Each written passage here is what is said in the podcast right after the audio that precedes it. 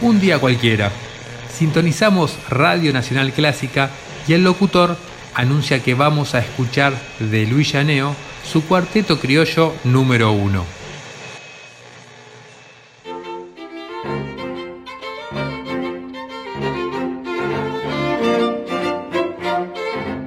Si bien existen innumerables referencias nacionalistas en los títulos de las obras de un gran número de compositores argentinos, la palabra criollo no es de las más frecuentes. Luis Llaneo la vuelve a emplear en sus tres piezas criollas y en su cuarteto criollo número 2, mientras que Julián Aguirre lo hace en sus aires criollos.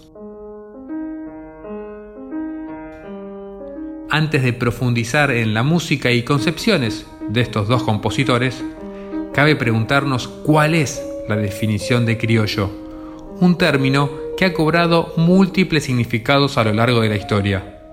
De hecho, basta consultar el diccionario de la RAE para encontrarnos con cuatro definiciones diferentes. Para esclarecer nuestras dudas, acudimos al historiador argentino Ezequiel Adamovsky.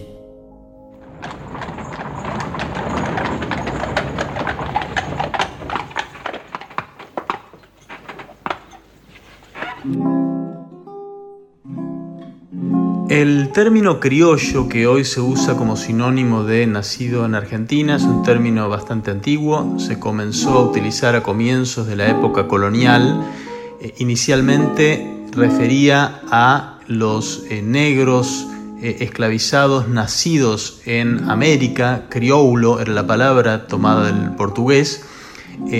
con el correr del tiempo, ese término criollo se fue haciendo extensivo a otros nacidos en América. Muchas veces los españoles lo usaban como término despectivo, como para relacionar a los nativos, eh, a los nacidos en América con el mestizaje, con lo no blanco. Y con ese sentido llegó hasta la época de la independencia, en el momento en el cual el Río de la Plata se independizó de España, criollo refería a los nacidos en América, pero tenía un sentido, una connotación de mestizo, de personas de una herencia étnica eh, diversa. Contrariamente a lo que se cree, las, los dirigentes de la independencia eh, eh, del Río de la Plata, personas como, como Belgrano, San Martín, Saavedra y demás, no se referían a sí mismos como criollos, se autodenominaban ellos españoles americanos, justamente para distinguirse de los criollos de sobre los cuales pesaba la sospecha de que estaban mestizados. Recién en la segunda mitad del siglo XIX los historiadores comenzaron a referir a la dirigencia independentista como criollos y así ese sentido llegó hasta la actualidad como eh, sinónimo de nacido en América, aunque sigue teniendo en algunos momentos esa connotación de persona de eh, herencia étnica mixta.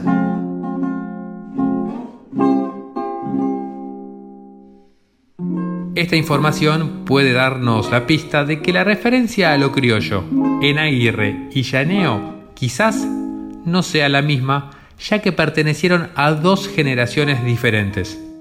Julián Aguirre vivió entre 1868 y 1924 y compuso sus aires criollos en 1899, mientras que Luis Llaneo vivió entre 1897 y 1968 y escribió su cuarteto criollo en 1936.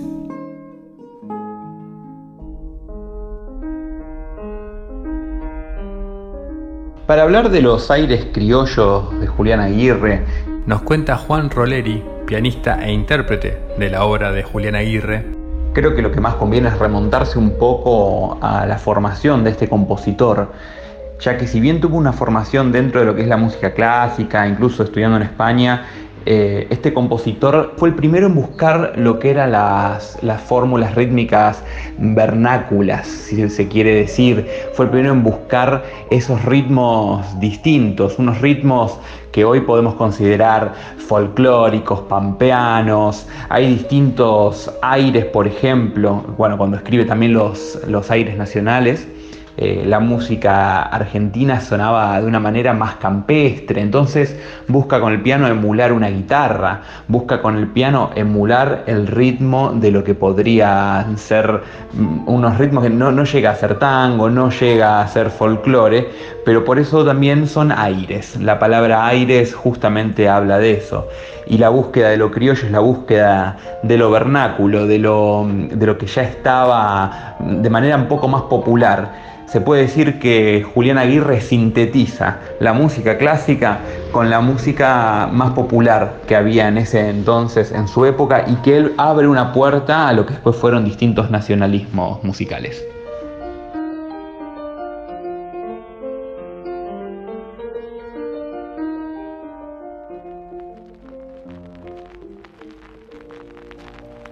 Estos son los orígenes del arte musical argentino.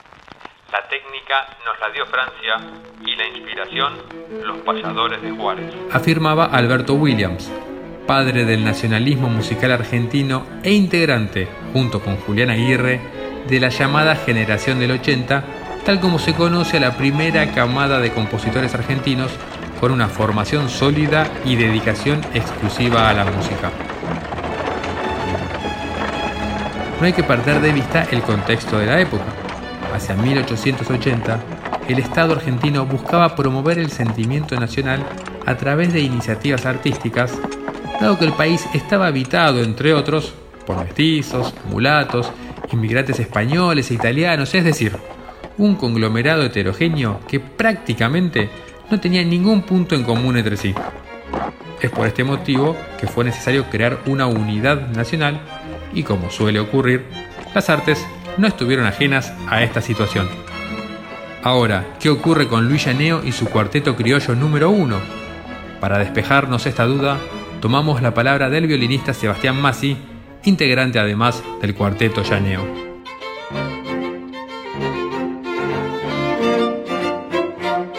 Llaneo fue un compositor en esta primera etapa de su creación, un compositor claramente nacionalista una tendencia compositiva inaugurada por Alberto Williams junto con Julián Aguirre, y este cuarteto primero él lo llamó Mi Tierra. Pero claro, se ve que el famoso cuarteto de Smetana, que se llama De mi Tierra, eh, era de algún modo significaba una este, similitud, él decidió entonces llamarlo Cuarteto Criollo.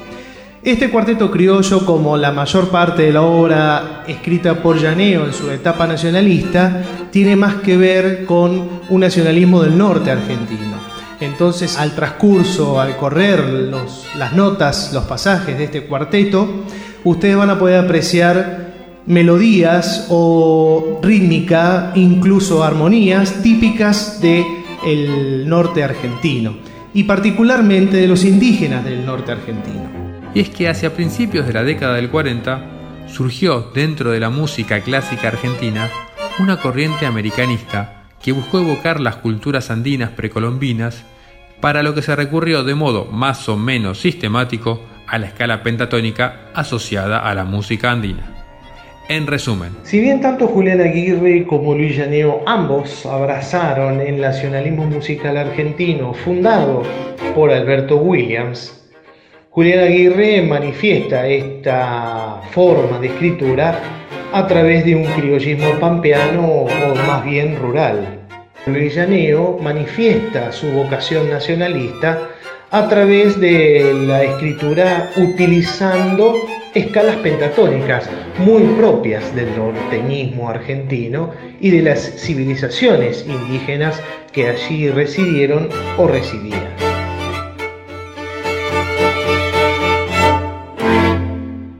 Ahora sí, quedó claro, ¿no?